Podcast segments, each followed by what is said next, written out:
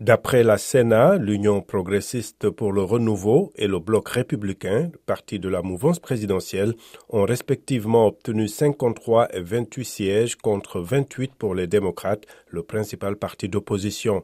Quelques 6,6 millions d'électeurs étaient appelés aux urnes dimanche pour désigner les 109 députés du Parlement, dont au moins 24 femmes. Les résultats définitifs sont attendus demain vendredi.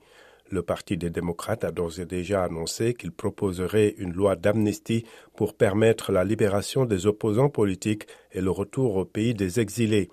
Deux des principaux opposants, le constitutionnaliste Joël Aïvo et Rekia Madougou, ancienne ministre de la Justice, sont toujours en prison pour purger de lourdes peines.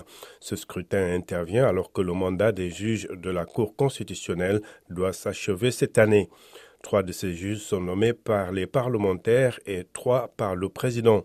La prochaine présidentielle est prévue dans trois ans.